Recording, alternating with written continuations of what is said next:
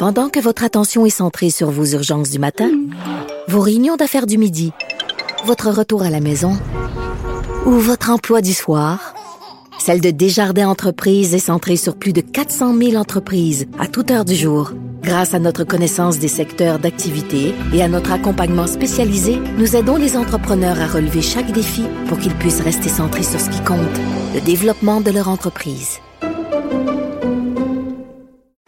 Parce qu'en immobilier, faut être à son affaire. Suivez les conseils de nos experts. Via Capital, les courtiers immobiliers qu'on aime référer. Bonne écoute. Du Trisac. Même si tous les chapeaux lui font, il ne parle jamais à travers son chapeau. Vous écoutez Du Trisac. Alain Bronquin est avec nous pour parler de religion. Vraiment, ça manque euh, ces temps-ci. Alain, bonjour. Bonjour Benoît. Alors, euh, d'abord, euh, cette manifestation euh, en France contre l'antisémitisme.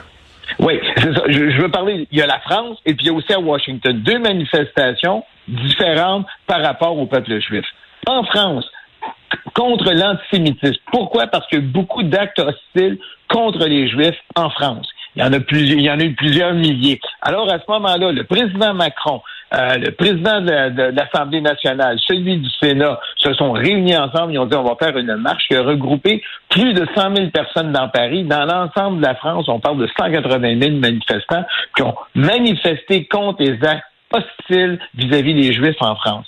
Et ce qui est à souligner, c'est que même Marine Le Pen y en a, en a participé, puis Éric Zemmour aussi, de son parti qui est plus d'extrême droite, ont participé à cette marche-là. Les seuls qui ont dit on y va pas, c'est la gauche radicale, qui a boycotté l'événement en disant ben, on est contre la participation de l'extrême droite. Ça, c'est Mélenchon, Même- ça. La crapule Ouais, à Mélenchon.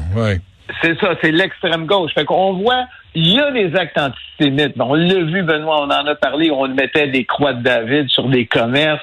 Euh, c'est vraiment antisémite. Les gens disent, on, ça peut pas consommer, on va manifester. Ben, t'en as qui disent non parce que l'autre groupe est là. Non. Est-ce qu'on peut être unis une fois et dire, ben, on manifeste contre l'antisémitisme Ben ouais. en France. Il y a plus de 500 000 juifs qui sont toujours en France.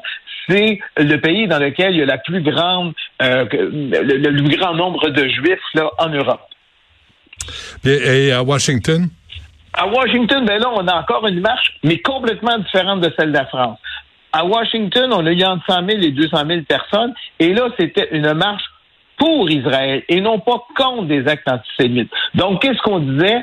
Pas de cesser le feu avant que les 240 otages ne soient totalement libérés. Donc, on disait, on n'arrête pas de cesser le feu, on continue et euh, on dit évidemment, évidemment, plus jamais. Donc, on voit deux types de manifestants, mais là, dans celle à Washington, il n'y avait pas de membres des différents partis politiques.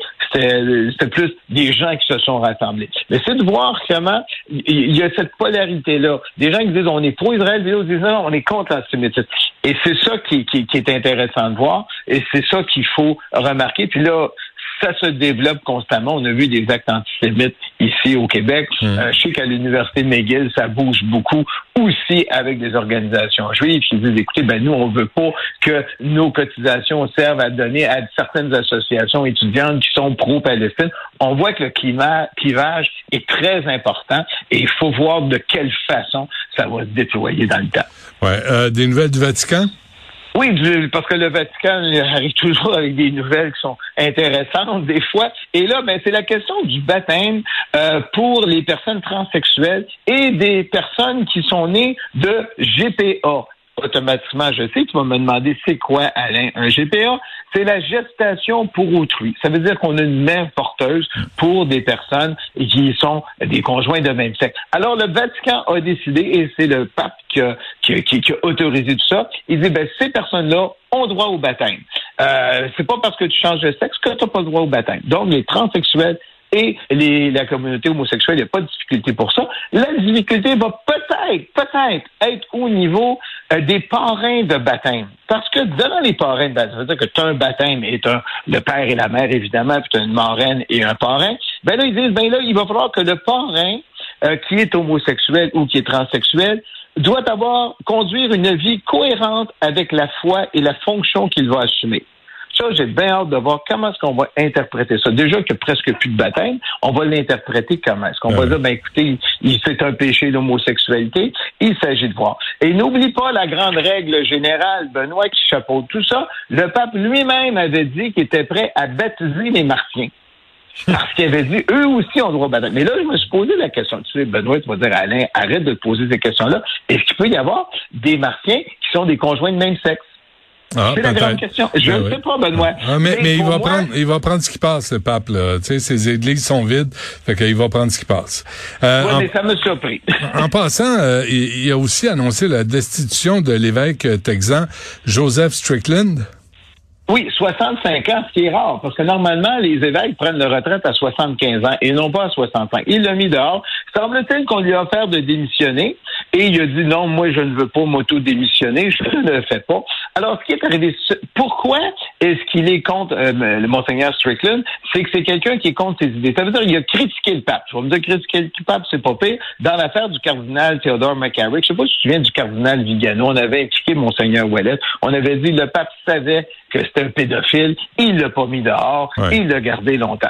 Et là, lui, il a continué. Il dit, écoute, moi, je suis contre le pape parce que on revient encore une fois, la vaccination contre la COVID. Lui, il disait pas de vaccination contre la COVID parce qu'on aurait utilisé dans les années 60 des fœtus d'enfants avortés pour développer la recherche. Il a dit, je suis contre la vaccination contre la COVID. Évidemment, il est contre l'ordination des femmes, etc., etc. Et il est pour la messe en latin.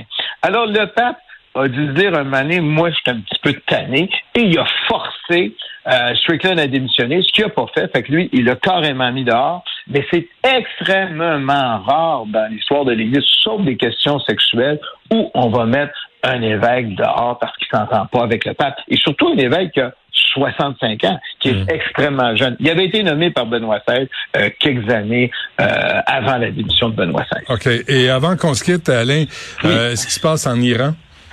Oui, ce qui se passe en Iran, on en avait parlé la semaine dernière. Il y avait Madame euh, euh, Narges Mohammadi qui avait fait une grève la faim. Pourquoi une grève de la faim? Parce qu'elle était emprisonnée et elle ne veut pas porter son voile. Elle a des problèmes cardiaques.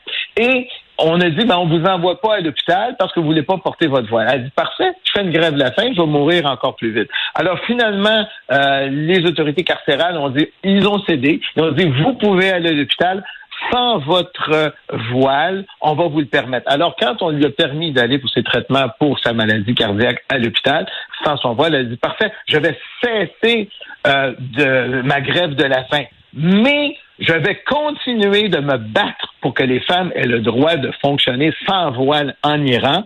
Et elle, et a dit, jusqu'à l'abolition et l'obligation du hijab, je continuerai à marcher découverte et vous tremblerez à la vue des femmes sans voile. C'est une femme de principe. Elle dit, ben, moi, je continue d'aller en prison. Et euh, il faut pas oublier que cette dame-là a un prix Nobel de la paix Ouais. euh, qui lui a été remis cette année en 2023. Ouais. Euh, J'aimerais savoir les, euh, la réaction de Mme Gawabi et Mme euh, Manaï aussi ici à Montréal là, Ah, sur ce qui se passe en Iran. Ben, il faudrait les inviter, mais je sais pas s'ils vont accepter ton Je invitation. pense pas non plus. Comme de tout le monde à Cube, j'ai l'impression qu'ils n'acceptent pas beaucoup d'invitations, ces gens-là. Alain Pronkin, merci. À la semaine Merci. prochaine.